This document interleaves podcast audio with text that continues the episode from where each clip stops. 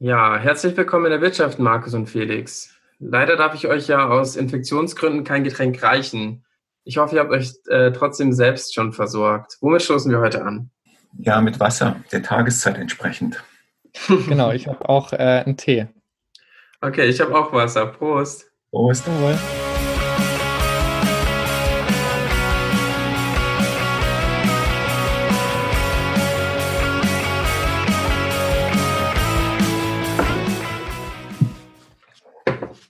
Herzlich willkommen zu unserer achten Folge in der Wirtschaft. Wir werden hier mit Expertinnen aus den verschiedensten Teildisziplinen über ihre Forschung reden und möchten das auch mit aktuellen gesellschaftlich relevanten Themen verknüpfen.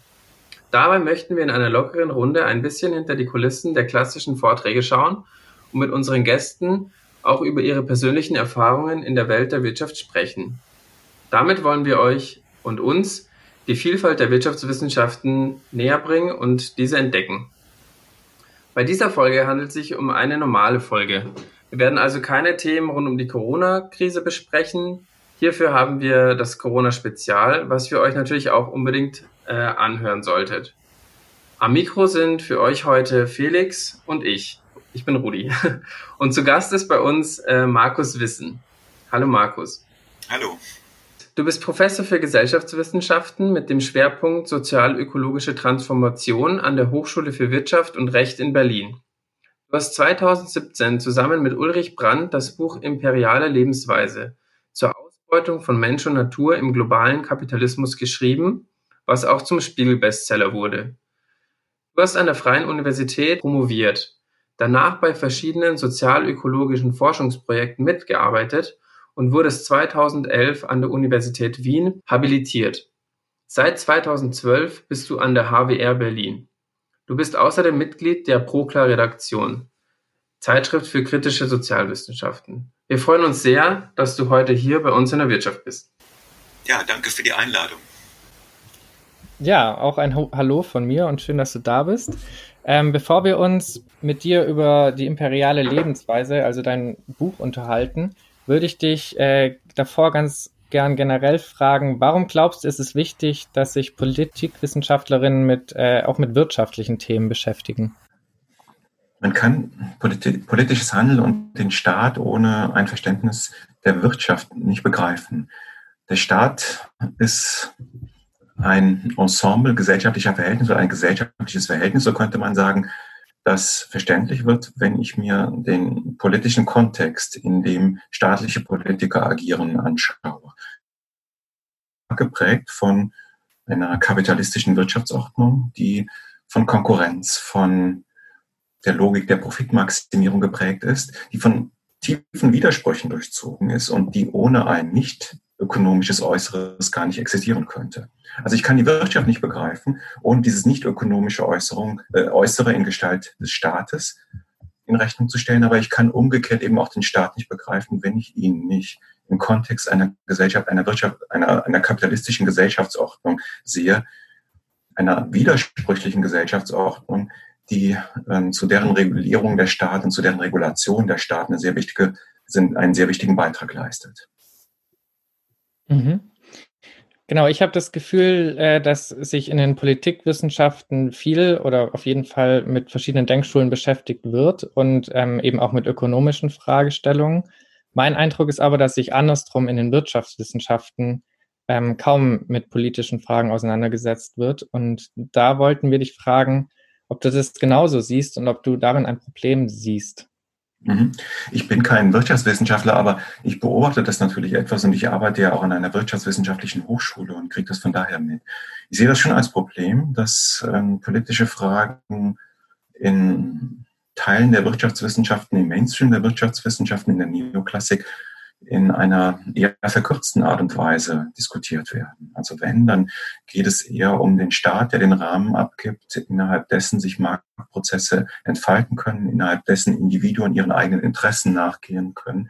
Möglichst wenig soll interveniert werden, um Marktgleichgewichte nicht zu stören. Ich glaube, das ist eine verkürzte Sichtweise, weil der Markt eben nicht einfach nur eine sich spontan ergebende Ordnung ist, sondern sehr stark politisch und sozial konstituiert ist, durch Regelwerke, durch Institutionen, ohne die der Markt überhaupt nicht funktionieren könnte. Das sind keine schmückenden Beiwerke, das sind keine unzulässigen Interventionen, sondern es sind Einrichtungen, ohne die Marktprozesse sich gar nicht entfalten können und ohne die eine kapitalistische Wirtschaftsordnung wahrscheinlich an ihren eigenen Widersprüchen zugrunde gehen würde. Mhm. Ähm, genau, da knüpft jetzt ganz gut die Frage von Dominika Langenmeier an. Sie war ähm, letzte Woche bei uns zu Gast. Ähm, die Folge lohnt sich auf jeden Fall auch noch anzuhören. Vielleicht hast du sogar schon die Frage schon beantwortet. Und zwar fragt sie sich, hast, fragt sie dich, hast du das Gefühl, dass es eine fundamentale politikwissenschaftliche Einsicht gibt, die Ökonomen immer übersehen? Beziehungsweise möchtest du ein Argument oder eine Sichtweise anbringen, über die Ökonominnen mehr nachdenken sollten? Mhm. Auch hier muss ich vorausschicken, dass ich natürlich aus einer bestimmten politikwissenschaftlichen Perspektive argumentiere. Ja. Wenn ich jetzt einen Rational Choice Ansatz zugrunde lege, dann würde ich sagen, ich bin mit dem, was im Mainstream der Wirtschaftswissenschaften geschieht, weitgehend einverstanden. Aber aus einer kritisch, kritisch Perspektive sieht es anders aus. Da würde ich sagen, dass äh, der Mainstream der Wirtschaftswissenschaften davon lernen könnte, dass Wirtschaften ein sozialer Prozess ist, dass die Wirtschaftsordnung, wie wir sie heute haben, sich in historischen Konflikten und Prozessen herausgebildet hat. Ich würde weggehen von einem methodologischen Individualismus, der Wirtschaften ausgehend von einem Individuum mit feststehenden Präferenzen denke. Ich weiß, dass es da auch Weiterentwicklungen gegeben hat, Verhaltensökonomie und dergleichen. Aber ich denke, dieser methodologische Individualismus ist nach wie vor ein ganz zentrales Kennzeichen eines Mainstreams der Wirtschaftswissenschaften. Ich würde ausgehend weil ich würde die Gesellschaft nicht ausgehen von Individuen, sondern von sozialen Verhältnissen denken. Ich würde das Individuum immer schon als gesellschaftlich vorkonstituiert begreifen, als, um mit Marx zu sprechen, als ein Ensemble gesellschaftlicher Verhältnisse. Und dann stellt sich vieles anders dar. Dann stellt sich die aktuelle Wirtschaftsordnung nicht als etwas dar, was sich naturwüchsig aus bestimmten individuellen Neigungen heraus entwickelt hat, sondern was das Ergebnis eines langjährigen, eines Jahrzehnte, Jahrhundertelangen Prozesses von Kämpfen, von sozialen Konflikten ist die Spezifika der aktuellen Wirtschaftsordnung, die vielleicht von dem neoklassischen Mainstream nicht in Rechnung gestellt würden, werden dadurch sichtbar. Ich glaube, dass in den, aber das können andere Wirtschaftswissenschaftler besser beurteilen, dass im Mainstream der Wirtschaftswissenschaften der Markt als etwas gesehen wird, was eigentlich in der Natur des Menschen angelegt ist und was sich so seit Jahrhunderten entwickelt und in der neueren Zeit zur Entfaltung gekommen ist. Ich würde sagen, das ist nicht so. Natürlich hatten wir immer Märkte, aber Märkte haben ähm, unterschiedliche Bereiche erfasst. Der Kapitalismus ist ein qualitativer Sprung in dieser Hinsicht, weil er eben den Markt auf Bereiche ausgedehnt hat, die bisher von ihm nicht erfasst waren. Und das ist vor allen Dingen die Reproduktion der Arbeitskraft. Die Reproduktion der Arbeitskraft wurde kommodifiziert, sie wurde Marktgesetzen unterworfen. Also Menschen wurden Arbeitskräfte, die Mehrheit der Menschen verfügt über nichts anderes als ihre eigene Arbeitskraft, die sie auf dem Markt verkaufen muss, um überleben zu können. Das ist was qualitativ, qualitativ Neues. Und das ist eine Differentia Specifica der kapitalistischen Wirtschafts- und Gesellschaftsordnung, von der ich denke, dass sie in Rechnung gestellt werden muss, um das zu begreifen, mit dem wir heute konfrontiert sind, aber auch um zu begreifen, dass die Ordnung, mit der wir heute konfrontiert sind und die uns ja eine ganze Menge an Problemen beschert, ökologischer Art, sozialer Art, ökonomischer, politischer Art, dass diese Ordnung veränderbar ist und dass sie grundlegend verändert werden kann, dass sie nicht einfach der Natur des Menschen entspricht. Okay, ja, spannend. Danke, Markus, äh, für die Antwort. Damit würde ich äh, auch direkt äh, zu deinem Buch übergehen, Die imperiale Lebensweise, ähm, das ja auch viele dieser Themen bespricht. Ähm, Markus, in den acht Kapiteln der imperialen Lebensweise geht es unter anderem um ungerechte gesellschaftliche Verhältnisse, welche nicht nur durch die bloße Knappheit natürlicher Ressourcen zu erklären ist, es ist vielmehr das Ergebnis bestehender Verhältnisse, insbesondere des ungleichen Zustand, äh, Zugangs zu Land, Wasser und Produktionsmitteln. Und hier legt ihr den Fokus auf die gesamte Komplexität, also nicht nur auf einzelne Länder. Er nimmt Bezug darauf, dass der globale Norden nur auf Kosten des globalen Südens existieren kann, aber auch die vor allem in den osteuropäischen Staaten stattfindende Politik der Abschottung und Ausgrenzung seht ihr als Reaktion um die imperiale, imperiale Lebensweise weiter zu pflegen und das auch nur exklusiv. Ihr geht aber vor allem auch auf die Entstehung der imperialen Lebensweise ein und gibt Empfehlungen, was für eine Abschaffung vonnöten ist. Möchtest du die imperiale Lebensweise noch mal kurz in deinen eigenen Worten für unsere Zuhörerinnen vielleicht zusammenfassen? Mhm. Wenn wir von imperialer Lebensweise sprechen, dann meinen wir da, die auf einem überproportionalen Zugriff auf Natur und Arbeitskraft in einem globalen Maßstab beruhen. Das sind Produktions- und Konsummuster in den Bereichen Ernährung, Mobilität, Energieverbrauch, Wohnen und so weiter. Also Alltagsbereiche, die uns allen sehr vertraut sind. Dass sich die Gesellschaft im globalen Norden auf diese Art und Weise reproduziert, wie das in den letzten Jahrzehnten sich herausgebildet hat, liegt ganz stark eben auch daran, dass sie auf bestimmte Vorleistungen aus dem globalen Süden von anderen Orts zugreifen können und soziale und ökologische Kosten auf dieses anderen Orts transferieren können. Ja. Wir haben das in unserem Buch unter anderem am Beispiel Automobilität deutlich gemacht. Also die Automobilität ist sicher ein herausragendes Beispiel dafür. Sie beruht eben auf einem enormen Ressourcentransfer, auf einem enormen Transfer auch der Produkte von Arbeitskraft aus dem globalen Süden. Man denke etwa an die Menschen, die in den Erzminen Brasiliens das Erz abbauen, das dann in deutschen Automobilen verbaut wird. Sie beruht auf diesem enormen Transfer und sie beruht darauf, dass eben die sozial-ökologischen Kosten der Automobilität wieder an andere Weltgegenden oder auch in die Zukunft verlagert werden können. Also wir wissen alle, dass die Automobilität als Form der Fortbewegung nicht nachhaltig ist, dass sie hohen Ressourcenaufwand voraussetzt, dass sie aber auch sehr viele Emissionen produziert, Emissionen, die dann eben äh, nicht nur deren oder deren Folgen nicht nur von denen zu tragen sind, die sie produzieren, sondern die eben weltweit Folgen verursachen und die vor allen Dingen auch künftige Generationen betreffen werden. Also sagst du quasi, dass der Wohlstand äh, oder unser Wohlstand nur dadurch zustande kommen konnte oder kann, ähm, ja, dass wir auf Kosten anderer leben. Mhm.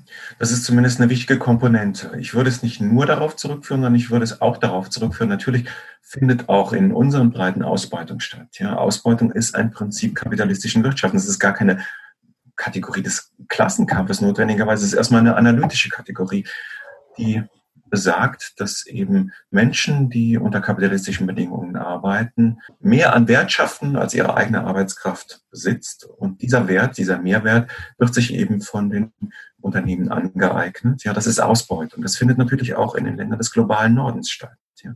Aber diese Ausbeutung im globalen Norden beruht dann wiederum eben auch auf anderen Formen der Ausbeutung, die einen internationalen Charakter haben. Also wenn ich an die Arbeiter und Arbeiterinnen in, in den deutschen Autofabriken denke, die stehen unter enormem Strom. Die haben zum Teil, das wird dann eben auch weniger, gute, tariflich abgesicherte Arbeitsplätze. Aber eben stehen sie auch unter einem enormen Stress. Sie haben eigentlich keine andere Wahl, als ihre Arbeitskraft auf dem Markt zu verkaufen.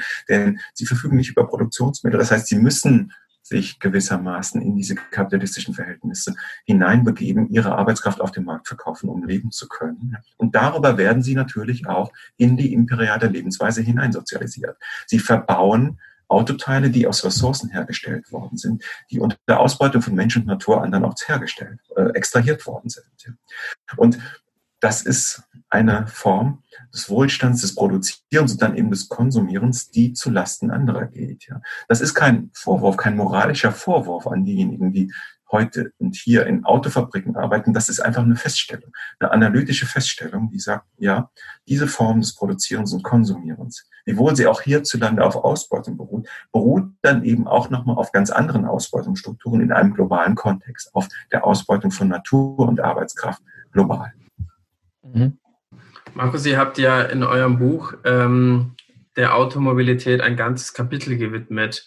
Ähm, warum habt ihr so einen starken Fokus auf genau dieses Thema gewählt?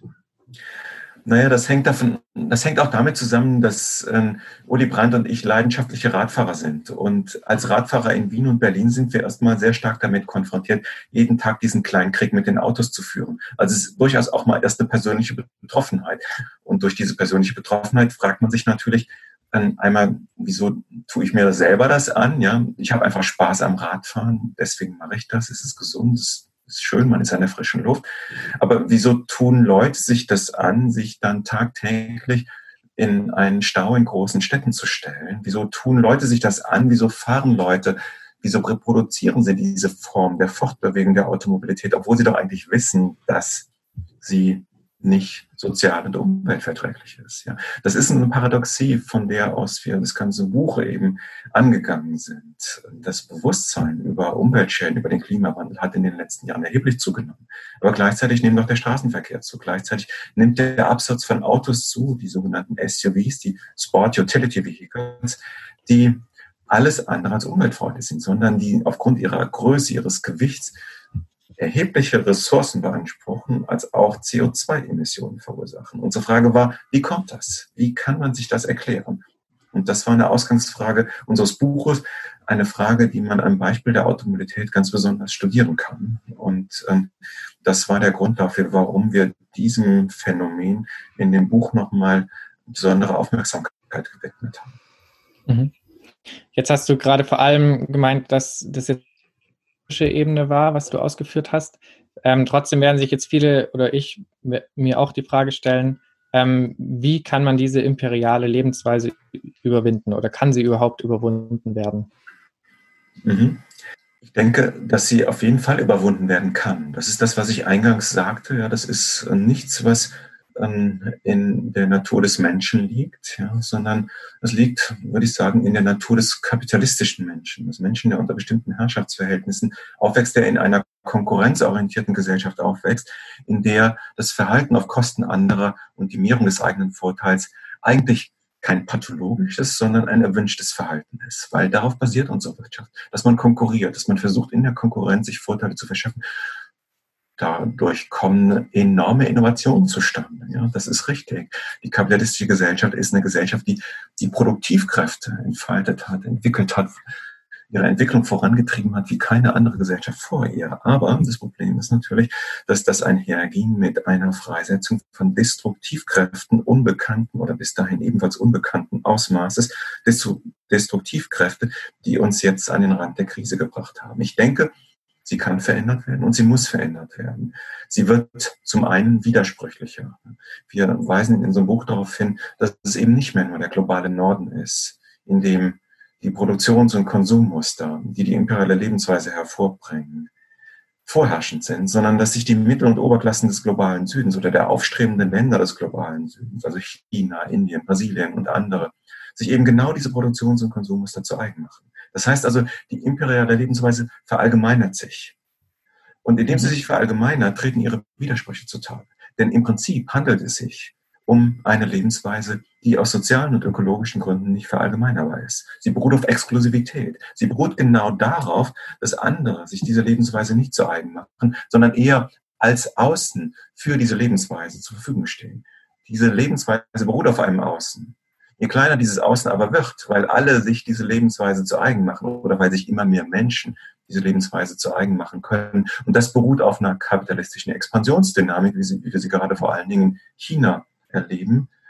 Je mehr also dieses Außen schrumpft, desto eher entzieht sich die imperiale Lebensweise ihre eigene Existenzgrundlage. Und wenn man so will, ist die Zuspitzung der ökologischen Krise ein sichtbares Phänomen dieser zunehmenden Widersprüchlichkeit der imperialen Lebensweise. Das wäre also ein Punkt. Ein zweiter Punkt wäre, dass natürlich Protest sich dagegen rührt.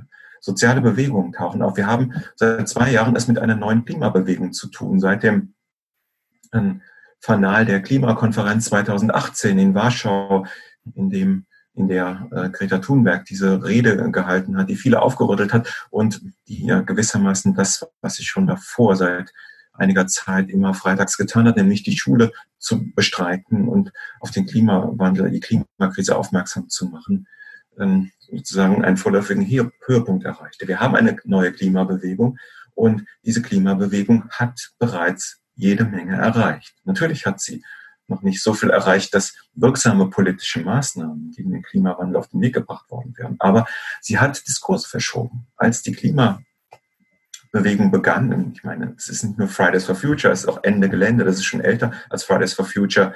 Es sind andere Bewegungen wie Occupy, die natürlich auch in gewisser Weise in Rechnung zu stellen sind, die auch eine, äh, den Nährboden dafür bereitet hat. Oder Attack, äh, die alle dazu beigetragen haben, dass eben ein Bewusstsein von Klimawandel in schwierigen neoliberalen Zeiten aufrechterhalten werden konnte. Diese Bewegungen haben bereits einiges an diskursiven Verschiebungen erreicht. Das finde ich sehr bemerkenswert zu beobachten. Und ich glaube, das muss weitergehen. Das muss weitergehen über Corona hinaus. Die Corona-Krise könnte gegebenenfalls allen Unkenrufen zum Trotz, dass dann eben nach der Überwindung der Pandemie, nach der Rückkehr der Wirtschaft zum Normalzustand wieder alles so wird wie bisher und dass eine neue Austeritätswelle folgt und so weiter und dass man die Klima- und Umweltschutzauflagen erstmal außer Kraft setzen muss, damit die Wirtschaft wieder in Gang kommt. Die Klimabewegung könnte dieser Prophezeiung und diesen natürlich sichtbaren Tendenzen zum Trotz wirklich auch in der Corona-Krise an Bedeutung gewinnen, weil sie eben, weil diese Krise eben darauf hindeutet, dass es auch geht, dass die gesellschaftliche Reproduktion gewährleistet ist, wenn keine Autos oder weniger Autos produziert werden und wenn wir auf viele unnützige Dinge, die zu Kosten von Mensch und Natur andernorts produziert werden, eben nicht hergestellt werden. Markus, du hast jetzt schon äh, Fridays for Future und Ende Gelände angesprochen. Ähm, nähern wir uns mit äh, solchen Bewegungen einer Alternative zur imperialen Lebensweise? Oder anders gefragt, wie sehe eine Alternative zur imperialen Lebensweise aus? Wir sprechen in unserem Buch von einer solidarischen Lebensweise, also einer Lebensweise, die bricht mit der imperialen Lebensweise, und zwar nicht nur auf dem Weg einer ökologischen Modernisierung von destruktiven Produktions- und Konsummustern. Ein Beispiel dafür wäre die Elektromobilität, die momentan auf dem Automobilitätssektor die dominante Entwicklung ist, die nicht nur versucht, die ähm, fossilistische Mobilität durch Elektroautos zu ersetzen und damit im Prinzip das Problem nur verlagert, meinetwegen von fossilen Ressourcen auf metallische Ressourcen oder auf die fossilen Ressourcen, die eben auch gebraucht werden, um Elektroautos herzustellen, sondern die wirklich bricht mit den vorherrschenden Produktions- und Konsummustern. Das heißt, die die Frage stellt, was braucht man zu einem guten Leben? Braucht man zu einem guten Leben wirklich dieses Ausmaß an Mobilität? Braucht man diese Güterströme? Braucht man Produkte, deren einzelne Bestandteile mehrfach um den Globus gejagt werden, bevor sie dann zum Endverbraucher finden, ist das nötig. Wir würden sagen, in einer solidarischen Lebensweise kann man viel gewinnen. Es ist nicht nur mit Verzicht verbunden, es ist durchaus mit einer Deprivilegierung von Privilegierten verbunden. Und diese Privilegierten sehen wir vor allen Dingen in den Mittel- und Oberklassen der Länder des globalen Nordens, teilweise auch des globalen Südens, die von Produktions- und Konsummustern profitieren, die global nicht verallgemeinerbar sind. Und das gehört deprivilegiert. Sowas wie SUVs darf nicht mehr hergestellt, darf nicht mehr genutzt werden. Das ist eine Deprivilegierung, ja, sicher, ja. Aber generell wäre eine solidarische Lebensweise nicht notwendigerweise mit Verzicht, sondern vielleicht sogar mit einem Zuwachs an Lebensqualität verbunden, weil sie mit einer Entschleunigung, mit einem Abbau von entwürdigenden Beschäftigungsverhältnissen, mit einem Zeitwohlstand, mit Arbeitszeitverkürzung, bei vollem oder auch bei Mehrgehalt für diejenigen, die bisher von ihrer vielen Arbeit nicht leben können, auch im globalen Norden verbunden wäre.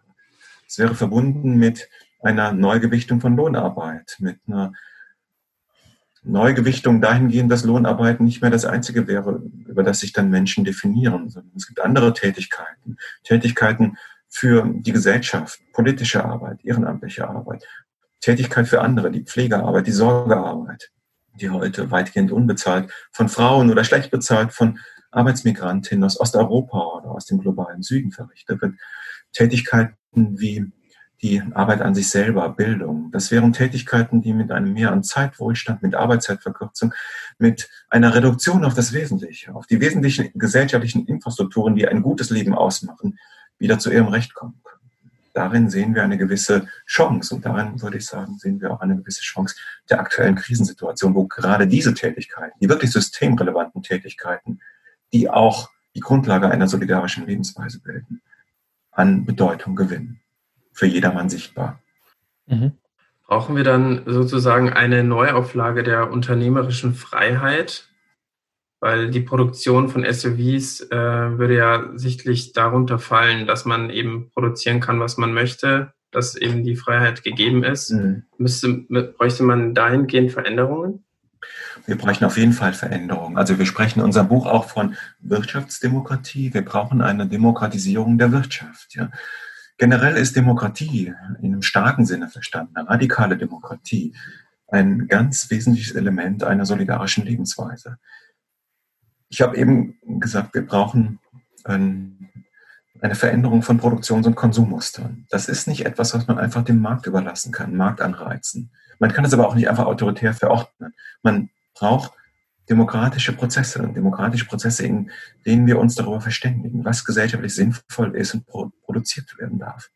Und das wäre natürlich Einschränkung unternehmerischer Freiheit. Ich will nicht komplett den Markt außer Kraft setzen. Es gibt viele kleine ähm, Unternehmen, mittlere Unternehmen, die durchaus sinnvolle, gesellschaftlich sinnvolle, notwendige Produkte hervorbringen. Aber es geht darum, die großen Unternehmen, die riesigen Konglomerate, die natürlich in denen Entscheidungen getroffen werden, die für viele Menschen andernorts und für viele Menschen in der Zukunft gravierende Folgen haben werden, dass diese Entscheidungsfreiheit eingeschränkt wird. Um es am Beispiel der Automobilität, bei der wir eben waren, festzumachen, es kann einfach nicht mehr sein, dass einfach Autos in dem Maße produziert werden. Wir brauchen diese Autos nicht. Das ist nicht nötig. Man muss sich einfach nur angucken, was in den Städten geschieht. Die Autos, die in den Städten genutzt werden, stehen mehr als 23 Stunden am Tag im Durchschnitt auf der Straße. Das ist nicht nötig, man braucht das nicht. Das ist überflüssig, wir brauchen es nicht, wir können uns es nicht mehr leisten. Und insofern ist es legitim, dort in die unternehmerische Freiheit einzugreifen. Unternehmerische Freiheit, gut und schön, ja, solange sie Innovationen hervorbringen, die gesellschaftlich sinnvoll sind. Aber wenn sie der Gesellschaft schadet, wenn diese unternehmerische Freiheit zu Kosten anderer geht, dann muss sie eingeschränkt werden. Und ich glaube, wir brauchen diese Einschränkung. Die unternehmerische Freiheit ist schon oft eingeschränkt worden. Ja, es gibt immer wieder eben Versuche, sie gesellschaftlich einzugrenzen. Ein Einschnitt in die unternehmerische Freiheit im 19. Jahrhundert war sicherlich auch das Verbot von Kinderarbeit. Ja. Da haben sich die Unternehmer vielleicht im 19. Jahrhundert sehr darüber aufgeregt, weil es eben ihre Freiheit beschnitten hat. Das würde heute niemand mehr in Frage stellen, auch wenn natürlich, wie wir wissen, das Problem der Kinderarbeit damit nicht aus der Welt ist, sondern vielerorts nach wie vor praktiziert wird. Und äh, das ist äh, traurig genug, das gehört bekämpft. Aber wir müssen auf jeden Fall auch in andere unternehmerische Freiheiten eingreifen. Wir müssen da eingreifen, wo unternehmerische Freiheit Kosten verursacht, die andere zu tragen haben, die an der Möglichkeit der unternehmerischen Entscheidungen teilzuhaben. Das heißt, an diesen Entscheidungen mitzuwirken, nicht beteiligt waren die keine Chance hatten, daran beteiligt zu werden. Das wäre ein radikales Verständnis von Demokratie. Alle Betroffenen, alle von einer Entscheidung Betroffenen werden zu Mitentscheidenden gemacht. Alle diejenigen, die von einer Entscheidung betroffen sind, haben das gleiche Recht, am Zustandekommen dieser Entscheidung mitzuwirken. An sich leben wir ja schon in einer Demokratie und wir sind aber noch nicht an dem Punkt, dass eben zum Beispiel SUV-Fahren oder SUVs herzustellen verboten ist. Heißt es, es müsste quasi einen Umbau der Demokratie geben? Mhm. Ich glaube, wir brauchen eine Demokratisierung der Demokratie. Wir leben in einer liberalen Demokratie. Die liberale Demokratie ist eine Errungenschaft der bürgerlichen Revolution. Und als solche ist hoch einzuschätzen und auch gegen Rechts zum Beispiel zu verteidigen. Wir erleben überall, man muss nur nach Ungarn, Polen schauen, wie die liberale Demokratie heute eingeschränkt wird. Es gilt, die liberale Demokratie dagegen zu verteidigen. Aber wir können sie meines Erachtens dann am besten verteidigen, wenn wir über sie hinausgehen. Die liberale Demokratie ist eine Form der Demokratie, die die politische Sphäre demokratisiert, aber die gesellschaftliche, die wirtschaftliche Sphäre systematisch vor demokratischen Einflussnahmen schützt. Unternehmerische Entscheidungen sind nicht der Gegenstand demokratischer Willensbildungsprozesse. Unternehmerische Entscheidungen sind aber Bereiche, die Folgen für andere haben, für andere, die nicht an diesen Entscheidungen mitwirken können. Deswegen brauchen wir eine Demokratie, die über die liberale Demokratie hinausgeht. Die liberale Demokratie, die überall unter Beschuss steht, eben auch dadurch verteidigt, dass die Demokratie auf andere Bereiche ausgeweitet wird. Und da wäre die Wirtschaft ein ganz wichtiger Bereich, weil darin eben Entscheidungen getroffen werden, die viele Menschen betreffen in der Automobil-, in der Energiewirtschaft, ja, Braunkohle, Atomkraft, das sind gute andere Beispiele. Da werden unternehmerische Entscheidungen getroffen, natürlich unter gewissen staatlichen Rahmenbedingungen, aber nichtsdestotrotz so, dass damit künftige Generationen belastet werden. Generationen oder Menschen, die heute andernorts von oder in der Nähe dieser Fabriken von den nachteiligen Folgen dieser Entscheidung betroffen sind, die an dem Zustandekommen nicht, der Entscheidung nicht beteiligt waren. Ähm, danke, Markus. Ähm, bei einem Wechsel von der imperialen Lebensweise zu einer Alternative würde mich interessieren, welche Rolle spielt dabei die Politik und welche Rolle haben dabei die Produzenten? Mhm. Also die Politik, also die Frage ist, wie definiert man die Politik? Ja, also gemeinhin im Alltagsverstand wird Politik ja mit Staat gleichgesetzt. Ja. Aber Politik geht natürlich weit über den Staat hinaus. Ja. Politik findet immer dann statt, wenn Menschen sich zusammentun, um bestimmte Missstände zu politisieren und versuchen, sie, sie zu überwinden. Ja. Politik ist also auch das, was Attac macht, was Fridays for Future machen. Ja. Dort wird der öffentliche Raum in Anspruch genommen. Menschen kommen zusammen, sie verständigen sich über Handlungsnotwendigkeiten und nehmen politisch Einfluss. Das sind wichtige politische Prozesse. Staatliche Politik ist ein Teil von Politik. Staatliche Politik ist eine bestimmte Form der Politik, die darin besteht, allgemein verbindliche Entscheidungen zu treffen. Das heißt also Institutionen, Regelwerke zu schaffen, in denen bestimmte gesellschaftliche Kompromisse, gesellschaftliche Ansprüche institutionalisiert und damit für alle verbindlich werden. Sie ist aber nur ein Teil der Politik und sie ist in einer kapitalistischen Gesellschaft an ganz bestimmte Restriktionen gebunden. Das heißt, sie kann also nicht einfach die grundlegenden Mechanismen dieser Gesellschaft außer Kraft setzen. Der Staat ist ein kapitalistischer Staat. Er beruht eben auf einer kapitalistischen Wirtschaftsordnung. Er ist auf deren Entwicklung angewiesen, weil er sich natürlich selber, weil seine Handlungsfähigkeit selber von einer funktionierenden kapitalistischen. Und insofern sind natürlich seine Handlungsmöglichkeiten beschränkt. Dazu kommt, dass die Menschen, die staatliche Politik machen, in der Regel bestimmte Mechanismen, Zwänge verinnerlichen. Max Weber hat ähm, den Staat auch als die staatliche Politik als Gehäuse der Hörigkeit bezeichnet. Ja. Das klingt erstmal abstrakt, aber ich glaube, es wird klarer, wenn man sich deutlich macht, was passiert mit Menschen, die staatliche Politik machen.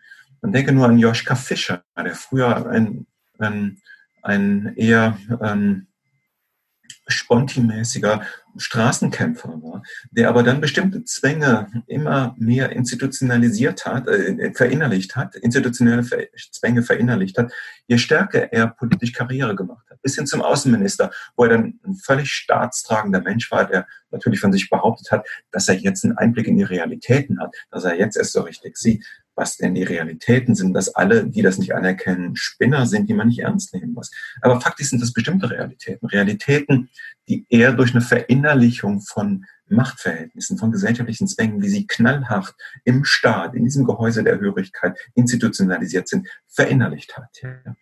Das ist ein Problem. Also auch das Staatspersonal, und deswegen, das ist ja die Illusion, die die 68er auch gehabt haben. Wir können, indem wir durch die Institutionen marschieren, eben eine andere Politik machen es sind nicht nur die Personen, auf die es ankommt. Es sind nicht nur die Personen und die Parteien, die den Staatsapparat besetzen, sondern diese Institutionen haben eine ganz enorme Prägekraft. Es ist nicht so, dass die Personen durch die Institutionen gewandert sind, sondern ebenso sehr sind auch die Institutionen durch die Personen gewandert und haben eben dazu geführt, dass diese Personen Zwänge verinnerlicht haben, denen sie sich gar nicht entziehen konnten allein durch die Tatsache, dass, die in, dass sie in diesen Gehäusen gewirkt haben. Und das muss man in Rechnung stellen, wenn man Forderungen an staatliche Politik stellt. An wen stellt man da Forderungen? Der Staat ist nicht der Akteur, der einfach widerstreitende gesellschaftliche Interessen miteinander versöhnt. Der Staat ist ein soziales Verhältnis. Er ist eine Institutionalisierung von Kräfte und von Herrschaftsverhältnissen. Ist er natürlich ganz stark eben auch die Instanz, die die gesellschaftlichen Widersprüche bearbeitbar macht, unter bestimmten Restriktionen, nämlich unter der Restriktion, dass die grundlegenden Mechanismen dieser Vergesellschaftung, dazu gehören natürlich auch nicht nur kapitalistische, sondern es ist auch ein patriarchaler Staat, dass diese Mechanismen nicht außer Kraft gesetzt werden. Was ich gern von dir noch wissen wollte, Markus, ist, ähm, würdest du so weit gehen, dass du sagen würdest, dass die imperiale Lebensweise politisch gewollt ist? Ja, das, das spricht auf das Verhältnis von intendierten und nicht intendierten Prozessen an. Ja, also sie ist sicherlich politisch gewollt. Sie wird von bestimmten Leuten bewusst verteidigt. Also wenn ich mir Donald Trump ansehe, würde ich sagen, von ihm ist bewusst gewollt. Ja. Er spricht von America First, ja, die USA zuerst. Ja. Es gibt keine, wie soll man sagen, Begründung dafür, dass das irgendwie gerechtfertigt sein könnte, aber das beruht auf Macht, auf, auf Einfluss und er versucht es durchzusetzen. Das ist für ihn politisch gewollt. Er sieht, dass weltweit Krisen zunehmen. Er sieht, dass China etwa als Konkurrent der USA einen beispiellosen Aufstieg hingelegt hat. Und er versucht, die imperiale Lebensweise in den USA gegen diese Konkurrenten oder gegen etwa Menschen, die aus Südamerika über die Grenze zu Mexiko und USA zu kommen versuchen, abzuschotten, zu verteidigen, exklusiv zu stabilisieren. Da ist sie politisch gewollt. Aber entscheidender noch ist, dass sie nicht intendiert reproduziert wird. Ich glaube, viele Menschen haben ein Problembewusstsein im Hinblick auf die ökologische Krise. Aber sie verhalten sich nicht diesem Bewusstsein entsprechend. Sie wissen, dass Autofahren keine Zukunft haben wird, dass mit dem Autofahren das Klima ruiniert wird, zumindest mit der fossilistischen Automobilität. Aber dennoch benutzen sie es. Es gibt also bestimmte nicht intendierte habituelle Prozesse, die diese imperiale Lebensweise verstetigen, die sie auf Dauer stellen die sie reproduzieren und die den Menschen vielleicht gar nicht bewusst sind. Also insofern hat man beides. Es gibt das nicht intendierte Reproduzieren, das habituelle Reproduzieren von bestimmten Produktions- und Konsummustern, das zum Teil auch alternativlos ist, weil wenn es zum Beispiel keine öffentliche Infrastruktur gibt, öffentliche Transportinfrastruktur gibt, dann muss ich halt auf das Auto zugreifen. Ich muss das tun, ohne dann ja, das unbedingt zu wollen. Und es gibt zum anderen eben das Gewollte, das gewollte Stabilisieren dieser Lebensweise in einer Situation, wo ihre Widersprüche zunehmend offenkundig werden. Danke, Markus. Du warst ja schon vor äh, einigen Monaten, ich glaube es war Dezember, zu uns in die Wirtschaft äh, geladen, aber konntest dann leider nicht äh, da sein äh, wegen eines Zugausfalls.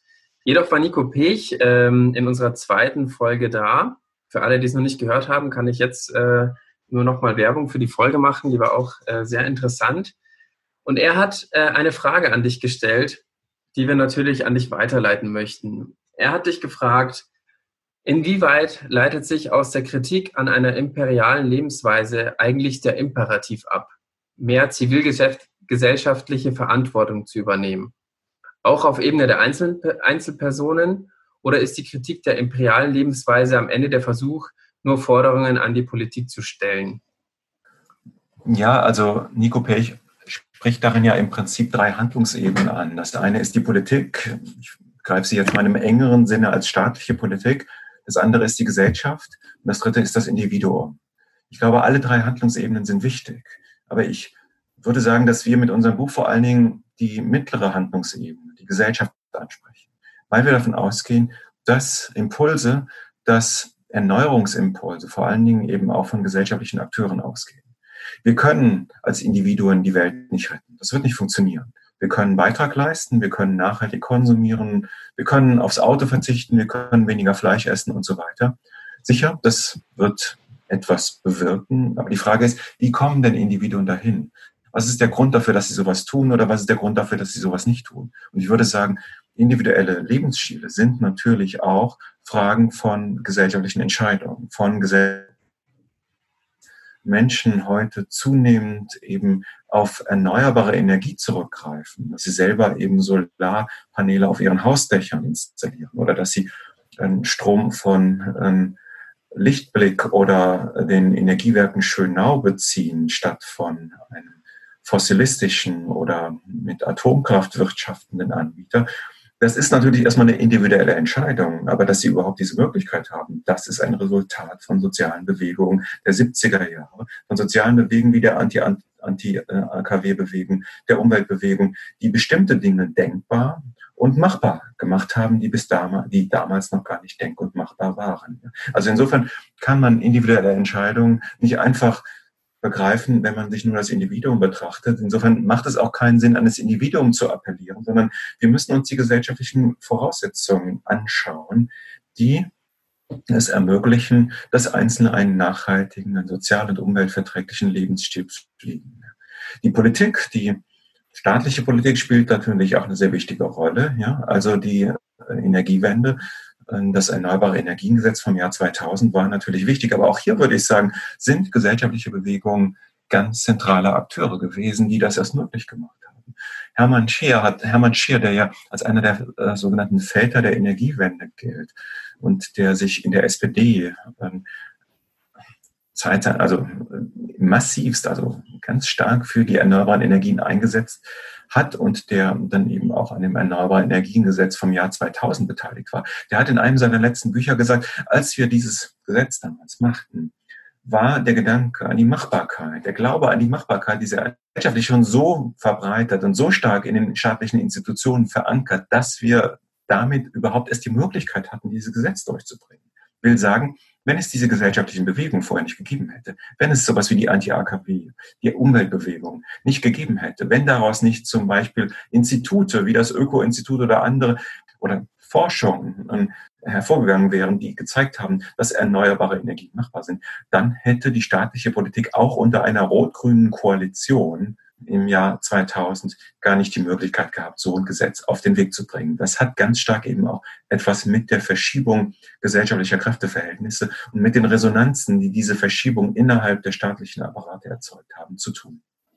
Alles klar, vielen Dank. Ähm, jetzt ist das Buch oder dein Buch Imperiale Lebensweise schon äh, seit ein paar Jahren bekannt, was nicht heißt, dass es nicht mehr äh, top aktuell wäre.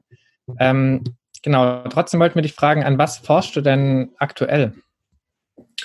Also aktuell forsche ich vor allen Dingen zu Fragen der Mobilität und ähm, was mich dabei äh, besonders interessiert, sind die Möglichkeiten einer Konversion der Mobilität. Also Konversion ist ein Begriff aus der, ähm, wenn man so will, wirtschaftspolitischen Debatte angestoßen von linken Wirtschaftswissenschaftlern, linken Arbeits- und Industriesoziologen, aber auch von betrieblichen Initiativen.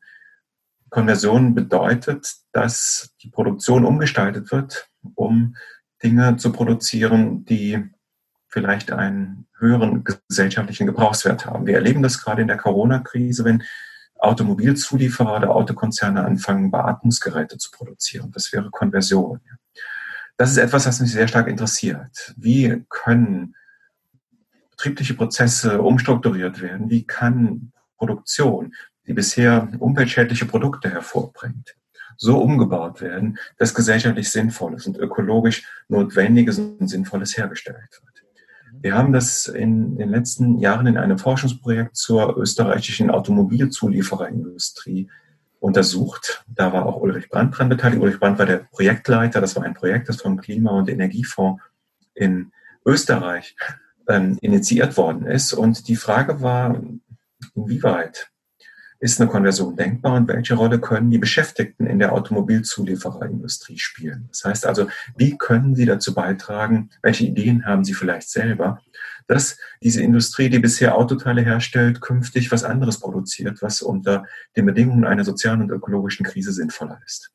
Dieser Frage sind wir nachgegangen und sind da zum Teil eben auch auf ganz überraschende Erkenntnisse gestoßen. Also auf ein hohes Umweltbewusstsein der Beschäftigten, auf ein widersprüchliches Bewusstsein, auf ein Bewusstsein, das davon ausging, naja, die Mobilität, die Automobilität ist schon etwas, was zum Teil dem Menschen gemäß ist. Ja was wir nicht so ohne weiteres überwinden können. Andererseits aber, was etwas ist, was durchaus überwunden werden muss, wenn man die ökologische Krise in den Griff bekommt. Sorry, wenn ich da nochmal nachhake. Wie äh, genau war denn diese Forschung aufgebaut? Also bestand die aus Interviews von mhm. Arbeitern in den Automobilfabriken oder? Genau, die Interviews waren der zentrale Bestandteil. Also okay. wir haben natürlich auch die Sekundärliteratur zur Kenntnis genommen, das ist klar, die Dokumente von Gewerkschaften, der Arbeiterkammer, die in der in den österreichischen industriellen Beziehungen eine sehr wichtige Rolle spielt, aber haben dann vor allen Dingen auf Interviews gesetzt. Das heißt, wir sind in die Betriebe reingegangen, haben vor allen Dingen mit Betriebsräten gesprochen, wir haben mit Managementvertretern, wir haben mit Wissenschaftlern, wir haben mit Ministerialvertretern gesprochen. Wir haben dann gegen Ende zwei Fokusgruppen Diskussionen geführt. Also Fokusgruppen sind dann, ähm, wenn man so will, so eine Art kollektives Interview und im Unterschied zum Einzelinterview tritt in der Fokusgruppe noch das Moment der Interaktion zwischen den Interviewten hinzu.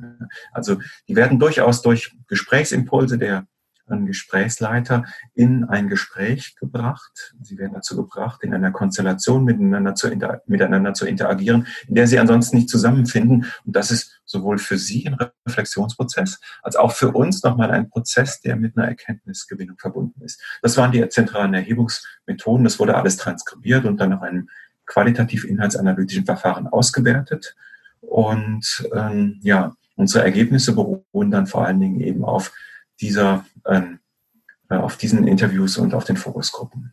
Diese Fokusgruppeninterviews äh, klingen ganz schön ähm, herausfordernd. Muss man das davor üben? Ja, die waren, also es gibt da ja ganz gute auch hin, ganz gute Hinweise in Methodenhandbüchern, ja. Und ähm, ich hatte das zuvor schon mal gemacht. Und ähm, ein Üben vorher war nicht nötig. Also wir hatten uns einen klaren Ablauf überlegt mit einem inhaltlichen Impuls. Ja. Wir haben diese Fokusgruppen auch genutzt, um nochmal unsere bisherigen, unsere Zwischenergebnisse zu validieren. Das heißt, wir haben den Teilnehmern an der Fokusgruppe unsere bisherigen Ergebnisse vorgestellt, unsere Zwischenergebnisse vorgestellt und haben sie explizit gebeten, kommentiert das doch mal. Seht mhm. ihr das auch so?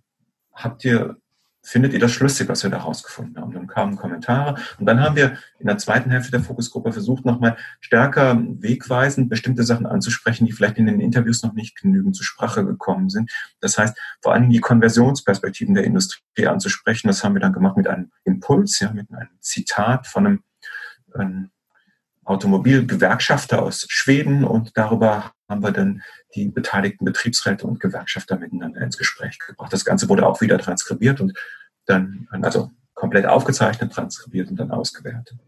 Mhm, interessant. Und jetzt habe ich dich vorhin unterbrochen. Äh, du wolltest von den zentralen Erkenntnissen oder mhm. Ergebnissen erzählen. Ja, also, also interessant war für uns mh, zu sehen, wie wichtig die Beschäftigten sind bei, ähm, in, also wie, wie sehr sie, wie, wie stark sie auch ähm, von ihrer eigenen Rolle in dem Produktionsprozess überzeugt sind. Sie wissen genau, dass dieser gesamte Prozess der Produktion von ihnen abhängt. Und sie wissen genau, dass sie zum Teil auch gegen neue modische, den neuesten BWL-Lehrbüchern entsprechenden Vorgaben des Managements, dass sie sich denen widersetzen und gerade durch dieses Widersetzen die äh, Produktion am Laufen halten. Das ist eine Erfahrung, die auch andere, andere Industrie- und Arbeitssoziologen schon, auf, schon so ähm, herausgefunden haben.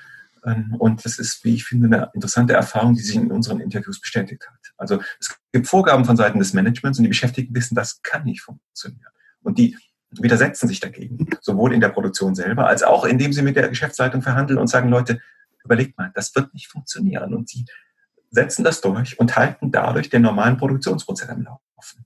Und das Interessante ist ja natürlich nur, wenn die sozusagen wenn die Bedingungen der Produktion von Profit, so hat das mal der Industriesoziologe Michael Burawoy ausgedrückt, wenn die Bedingungen von Produktion von Profit von den Geschäft Beschäftigten gewährleistet werden müssen und zum Teil gegen die Vorgaben des Managements, dann können natürlich die Beschäftigten, indem sie sich selber organisieren, vielleicht auch was ganz anderes tun. Das heißt, sie können Dinge herstellen. Sie können vielleicht sogar Impulse geben in Richtung einer Konversion, einer Transformation der Produktion zugunsten einer sozial und ökologisch sensibleren Form der Produkte, aber auch des Herstellens dieser Produkte. Das fanden wir ganz interessant und tatsächlich haben uns die Beschäftigten dann eben auch von eigenen Erfahrungen berichtet, dass sie eben gesagt haben, ja, wir haben durchaus schon mal Erfahrungen eingebracht. Wir haben die und die Erfahrungen eingebracht. Wir haben die und die Idee eingebracht. Das könnten wir anderes tun. Das wäre jetzt wichtig. Das wäre etwas, was einen höheren sozialen und ökologisch, sozialen und ökologischen Gebrauchswert hatte, als das, was wir bisher hergestellt haben. Um ein Beispiel zu geben, wir haben auch ein Interview geführt in einer Fabrik, die die Teile für äh, die quasi so Ketten, Panzerfahrzeuge herstellt. Ja. Und die Beschäftigten kamen dann irgendwann mal auf die Idee, dass sie gesagt haben, ja, ähm, ist ja alles gut und schön, aber wir könnten doch zum Beispiel auch anderes machen. Wir sehen, dass da in südlichen Ländern, in trockenen Regionen Waldbrände stattfinden, die von Feuerwehrwagen, von herkömmlichen Feuerwehrfahrzeugen nicht gelöscht werden können, weil die da gar nicht mehr hinkommen. Lasst uns doch einfach hier unsere Kettenfahrzeuge nehmen und statt einer Kanone ähm, schrauben wir da einfach so eine, so eine, so eine Wasserkanone oben aufs Dach. Ja, und die kann dann eben ähm, helfen, diese Waldbrände zu löschen, weil es ein Kettenfahrzeug ist, das da auch noch hinkommt, wo man mit normalen Feuerwehrfahrzeugen nicht mehr löschen kann. Das fand ich ganz interessant. Das haben die gesagt. Ja, lass uns das doch machen. Wir haben die Kapazitäten dazu. Da können wir was gesellschaftlich Sinnvolles herstellen. Leider hat das Management gesagt, nee, machen wir nicht. Wir bleiben im Bereich Rüstung. Das machen wir nicht. Das ist nicht unser Bereich. Das sollen andere tun. Wir bleiben bei unserem Kerngeschäft. Also da, das wäre eine weitere Schlussfolgerung, die man aus diesem Projekt ziehen kann, kann man sehen, dass gute Vorschläge von Beschäftigten das Erstmal, dass die kommen, dass die Beschäftigten ein soziales und ökologisches Bewusstsein haben, dass sie wissen, dass sie mit ihren Kompetenzen auch andere Dinge herstellen können als sinnlose Rüstungsprodukte oder sinnlose Produkte für eine automobile Form der Fortbewegung. Dass diese Vorschläge aber regelmäßig an den kapitalistischen Eigentumsverhältnissen scheitern. Dass sie immer daran scheitern, dass die Beschäftigten letztlich an strategischen Entscheidungen des Unternehmens nicht mitwirken können, sondern dass diese Entscheidungen vom Management getroffen werden und in Konzernen, die ähm, oder in Betrieben, die zu einem großen Konzern, der international agiert und der vielleicht gar nicht seinen, seinen Hauptsitz in Österreich hat, sind diejenigen, die die Entscheidungen treffen, nochmal weiter entfernt und für die Betriebsräte oder auch für die Beschäftigung überhaupt nicht zugänglich. Also ein Problem liegt einfach auch in den kapitalistischen Eigentumsverhältnissen, an denen gute Vorschläge, Überlegungen seitens der Beschäftigten, seitens von Ingenieuren immer wieder scheitern. Und das ist nicht nur eine Erfahrung, die wir in dem Forschungsprojekt in Österreich herausgefunden haben, sondern das ist eine Erfahrung, die viele früher auch schon so gemacht haben, aber die gleichzeitig zeigt, okay, wenn wir da was ändern, könnte man eben diese Produktion, die bisher sozial und ökologisch hochgradig problematisch ist, eben auch auf etwas anderes umstellen, ähm, auf gesellschaftliche und ökologisch sinnvolle Produkte. Und die Beschäftigten könnten ihr Wissen dann eben in den Dienst einer sozial-ökologisch sinnvollen Produktion stellen, was viele von ihnen sicherlich sehr gerne tun würden. Wo wir wieder bei Demokratisierung von Unternehmen wären. Mhm, ähm, genau. Ja, dann, genau, also es klingt nach einer sehr spannenden Forschung. Wir äh, warten auf das nächste große Buch. ähm, genau, dann würde ich vorschlagen, dass wir zu dem Element der Fragentrommel übergehen.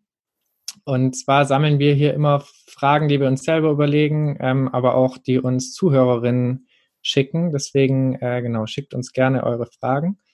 Und ähm, ja, ziehen hier jetzt welche, ähm, werden dir die stellen und genau, du darfst die relativ kurz dann zu, oder wie es dir passt, ähm, beantworten, genau. Rudi, willst du die erste Karte, äh, die erste Frage ziehen? Sehr gerne.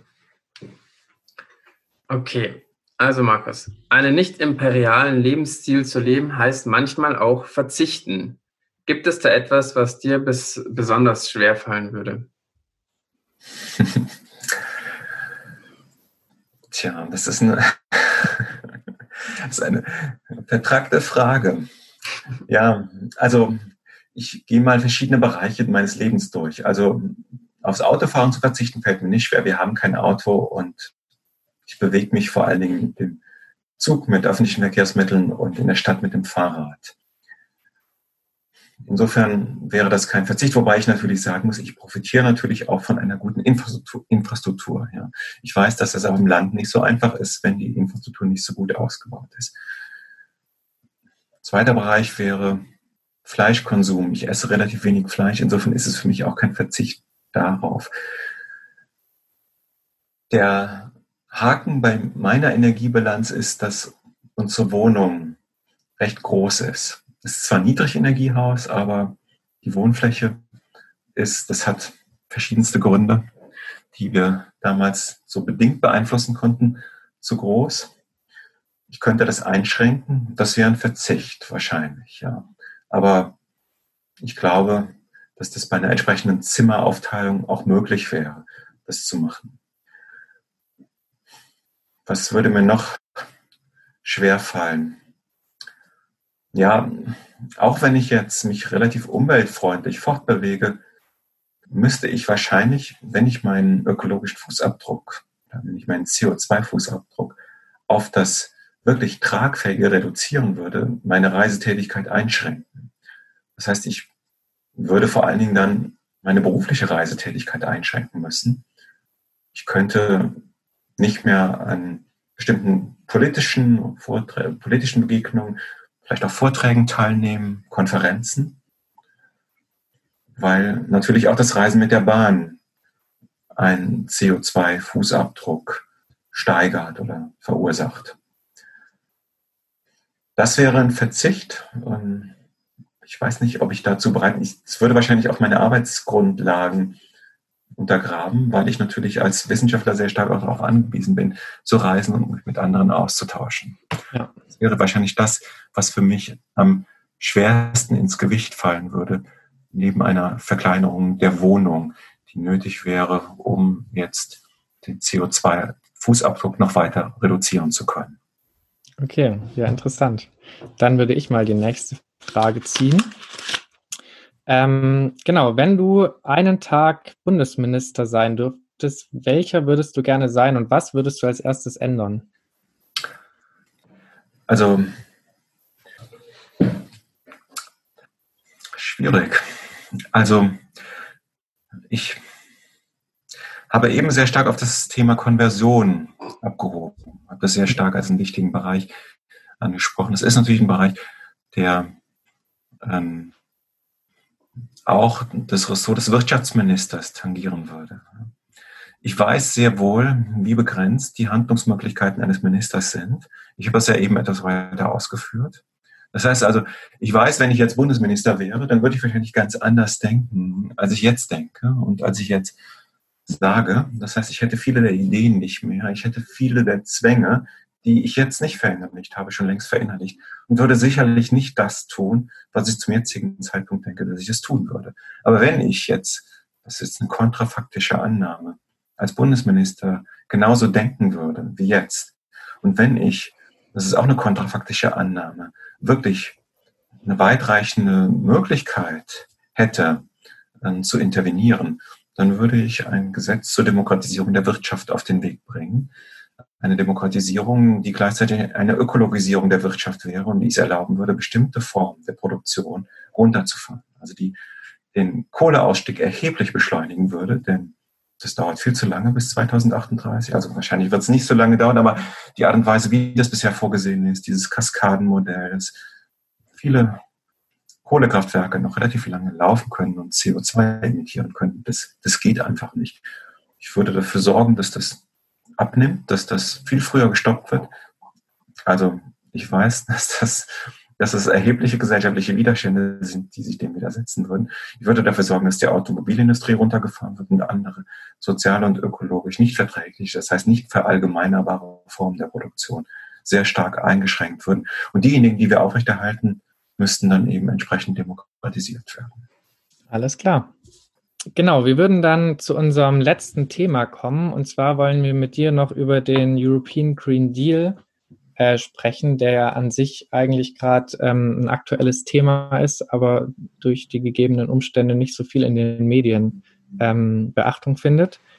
Genau, nochmal, um alle auf äh, ein Level, ein Kenntnislevel zu bekommen.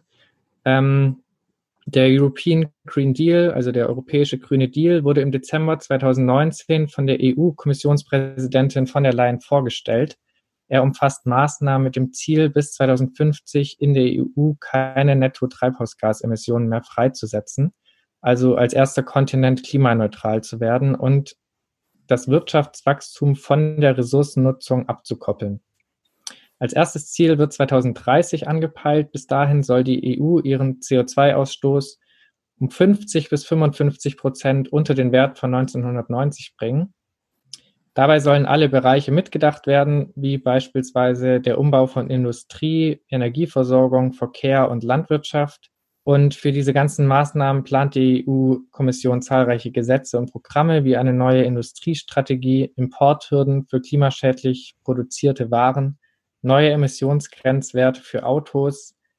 Es gibt auch einen Plan zur Aufforstung und zum Halt von Wäldern und vieles mehr. Und insgesamt sollen grüne Investitionen für eine Billion Euro angestoßen werden. Was hältst du von dem Green ähm, Deal und glaubst du, dass durch diesen Deal Europa 2050 klimaneutral sein wird? Also erstmal ist der Green Deal ja auch eine Reaktion auf die Verschiebung der gesellschaftlichen Kräfteverhältnisse, die durch die neue Klimabewegung bewegt worden, be, bewirkt worden ist. Wir haben seit 2018, wir hatten eben schon darüber gesprochen, einen neuen Diskurs. Wir haben streikende Schüler und Schülerinnen. Wir haben eine neue Klimabewegung, die erhebliche Aufmerksamkeit erzeugt hat und die deutlich gemacht hat, es kann so nicht mehr weitergehen. Ich sehe den Green, Deal, den Green Deal, den European Green Deal auch in diesem Kontext. Von dieser Klimabewegung haben etwa die Grünen profitiert, die bei den Wahlen zum Europäischen Parlament im letzten Jahr ähm, die aus diesen Wahlen verstärkt, verstärkt hervorgegangen sind. Die Europäische Kommission, die neue, die sich dann im Dezember 2019 konstituiert hat, kann darüber nicht mehr hinweg. Sie muss das aufgreifen. Sie muss das aufgreifen aufgrund der veränderten Kräfteverhältnisse. Sie muss das aufgreifen, um sich parlamentarische Mehrheiten zu organisieren. Sie muss das aber auch aufgreifen, um die europäischen Ökonomien zukunftsfähig zu machen. Ich sehe in diesem Green Deal einen Aktionsplan. Es ist ein Aktionsplan, der erst noch gesellschaftlich, der erst noch ähm, staatlich politisch umgesetzt werden muss. Das heißt, es ist erstmal eine Ankündigung, es ist ein programmatisches Papier, das der Umsetzung hat. Die Umsetzung geschieht in Form von Richtlinien, von Verordnungen, die auf, auf europäischer Ebene beschlossen werden müssen. Das steht alles noch aus. Und mhm. in Verordnungen und Richtlinien wird natürlich einiges von dem, was sehr ambitioniert jetzt angekündigt worden ist, weichgespült werden. Das ist klar, weil es eine ganze Reihe von Interessen gibt, die sich dem widersetzen. Es wird sich zeigen, ob ähm, welche Position sich nach der Corona-Pandemie durchsetzt. Ob es die Position ist, die sagt, wir können uns Klimaschutz nicht leisten, wir müssen erstmal wieder sehen, dass die Wirtschaft in Gang kommt. Das wäre dann ein Rückfall in das Denken, das nach der ähm, Finanzkrise von 2008, 2009 vorherrschend war. Oder ob es die Position ist, die sagt, ja, wir können die Wirtschaft wieder auf die Beine bringen, aber wir müssen das verbinden mit einem sozial-ökologischen Modernisierungsprogramm. Das wäre die Idee des Green Deal. Es kann also durchaus sein, dass der Green Deal auf sehr starke Widerstände trifft. Es kann aber auch sein, dass er gerade durch die Corona-Pandemie nochmal an Rückenwind gewinnt und die Einsicht in ein sozial-ökologisches Konversion, äh, Transformationsprogramm steigt. Ich würde das natürlich begrüßen, wenn entsprechende Maßnahmen auf den Weg gebracht werden, aber ich denke, das kann allenfalls ein Einstieg sein und muss äh, gewissermaßen vor sich hergetrieben werden die Maßnahmen, die vorgesehen sind und die ganze Stoßrichtung des Pakets beruht auf dem Gedanken, und du hattest das eben bereits erwähnt, die Wirtschaft, das Wirtschaftswachstum vom Naturverbrauch und von ökologischen Schäden zu entkoppeln. Das ist ein sehr verwegener, ein kühner Gedanke und sehr viele ökologische Ökonomen oder auch Vertreter einer Degrowth-Politik vertreten die Ansicht, dass das nicht möglich sein wird. Man kann das Wirtschaftswachstum nicht so ohne weiteres von den, äh, von der Ressourcennutzung und von den ähm, Umweltschäden entkoppeln. Das geht nicht ohne weiteres. Die relative Entkopplung ist möglich. Das heißt also, es kann immer weniger äh, Natur äh, pro Einheit des Bruttoinlandsprodukts verbraucht werden. Aber äh, wenn das Bruttoinlandsprodukt, äh, aber das Wachstum des Bruttoinlandsprodukts ist dann doch in aller Regel noch höher als das Wachstum der Ressourceneffizienz, so dass letztendlich die Umweltbelastung absolut gesehen steigt. Diese absolute Entkopplung ist nämlich das, worauf wir hinaus müssen. Ob die möglich ist, das steht in den Sternen. Ökologische Ökonomen wie etwa Tim Jackson, der dieses Buch Wohlstand ohne Wachstum geschrieben hat, würden das bezweifeln. Auch andere Ökonomen bezweifeln das.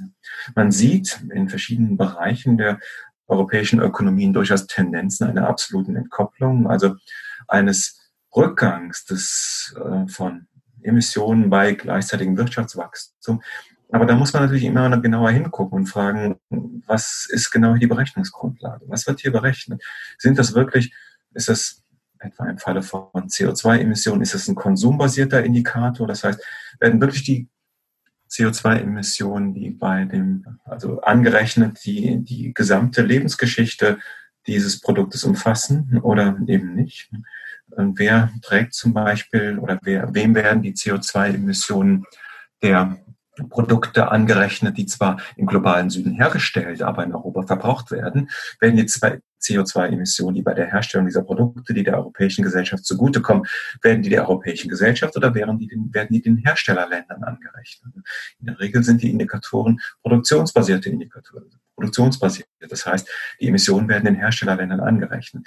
Und wenn ich das tue, dann ist das ähm, ist die Annahme, dann muss die Annahme, dass eben in verschiedenen Bereichen bereits eine absolute Entkopplung feststellbar ist, sehr stark relativiert werden. Also man muss das sehr, sich sehr genau angucken. Generell glaube ich, dass die Annahme, dass wirklich das Wirtschaftswachstum absolut vom Ressourcenverbrauch und von schädlichen ähm, Umwelteinflüssen, von Emissionen entkoppelt werden kann, sehr verwegen. Ich würde mich da an Berechnungen halten, die aus dem Bereich der ökologischen Ökonomie kommen und würde sagen, das wird nicht so ohne weiteres funktionieren. Wenn das aber nicht funktioniert, dann greift auch dieses Maßnahmenprogramm des europäischen Green Deal, wiewohl es ein Einstieg sein kann, langfristig zu kurz. Wir müssen an die grundlegenden Produktions- und Konsummuster ran. Es reicht nicht aus, nur eine ökologische Modernisierung zu fahren, eine ökologische Modernisierung anzustreben. Auch die kann zu kurz greifen, die wird zu kurz greifen, wenn dann eben die ökologisch sinnvollen Produkte letztendlich aufgrund der schieren Masse, in denen sie produziert,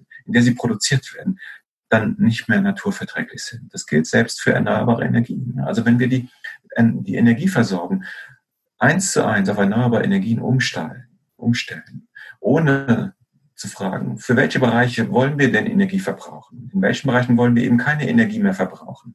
Dann wird es uns auch, wird, wird es uns selbst da nicht gelingen, das Ganze umweltverträglich zu gestalten. Denn in den Infrastrukturen für erneuerbare Energien sind so viele Metalle verbaut, ja, dass es nicht möglich ist, die unter ökologischen Bedingungen zu extrahieren. Das wird nicht funktionieren.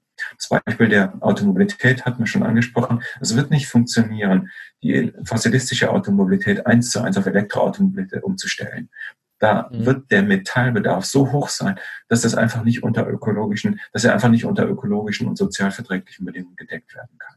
Wir müssen also die Frage des, wie viel ist genug, der Suffizienz stellen, nicht nur der Effizienz oder auch der Konsistenz, um mit diesen Begriffen aus der Nachhaltigkeitsdebatte zu operieren. Wir müssen auch die Frage der Suffizienz stellen. Und das ist eine Frage, die in solchen ökologischen Modernisierungsprogrammen wie dem des Green, New, des Green Deal ähm, in der Regel nicht gestellt wird. Aber diese Frage müssen wir stellen. Und solange wir die nicht stellen, und das ist eine Frage, die nicht einfach der Markt beantworten kann, sondern die wir durch eine ja, radikale Demokratisierung der Gesellschaft beantworten müssen.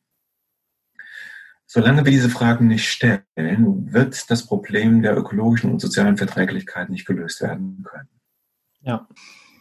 Ja, Markus, danke dir äh, für all die äh, ausführlichen Antworten. Ich hätte jetzt natürlich noch viele Fragen und ich denke Felix auch, aber leider ist die Zeit in der Wirtschaft immer begrenzt und ähm, wir müssen jetzt äh, leider schon zu unserem letzten Tagesordnungspunkt übergehen. Das ist der äh, Cliffhanger. Ähm, wir haben in unserer nächsten Folge Rüdiger Bachmann zu Gast in der Wirtschaft. Rüdiger Bachmann hat Philosophie, Spanisch und Volkswirtschaftslehre studiert. Er ist Professor für Wirtschaftswissenschaften an der University of äh, Notre Dame in den USA und sein Forschungsschwerpunkt ist äh, die Makroökonomie. Markus, was wolltest du Rüdiger schon immer mal fragen? Ja, wir haben viel über Demokratisierung gesprochen. Mich würde die Position eines Ökonomen dazu interessieren. Also inwieweit würde er die Vergesellschaftung, Verstaatlichung von Großunternehmen befürworten, denen der Staat jetzt gerade zu Zeiten von Krise hilft. Eine Vergesellschaftung, Verstaatlichkeit, Verstaatlichung mit dem Ziel eben dadurch eine sozial-ökologische Transformation dieser Unternehmen ähm, unter öffentlicher Kontrolle steuern und anregen zu können. Ja, danke schön. Alles klar, ja, spannende Frage. Die werden wir ihm auf jeden Fall dann ähm, stellen. Und genau, ihr könnt euch auf jeden Fall auch auf eine spannende Folge freuen mit Rüdiger Bachmann. Dann, bevor du Feierabend machst, Rudi, wollte ich noch Danke sagen fürs Zuhören natürlich immer an unsere Hörerinnen und Hörer und für das ganze Feedback per Mail und per Twitter. Ähm, da freuen wir uns immer sehr drüber. Ähm, genau, Infos findet ihr auf unserer Website in der Wirtschaft.home.blog. Und dann noch dahin ähm, mit Markus Wissen ein Corona-Spezial aufnehmen. Genau, oder hört da doch auch noch mal rein. Alles klar, dann äh, würde ich sagen, schön, dass ihr da wart, schön, dass ihr die Wirtschaft besucht habt. Ähm, ich würde jetzt Feierabend machen und äh, wünsche euch noch äh, einen schönen Tag. Bis zum nächsten Mal. Danke, bis dann. Ciao. Tschüss.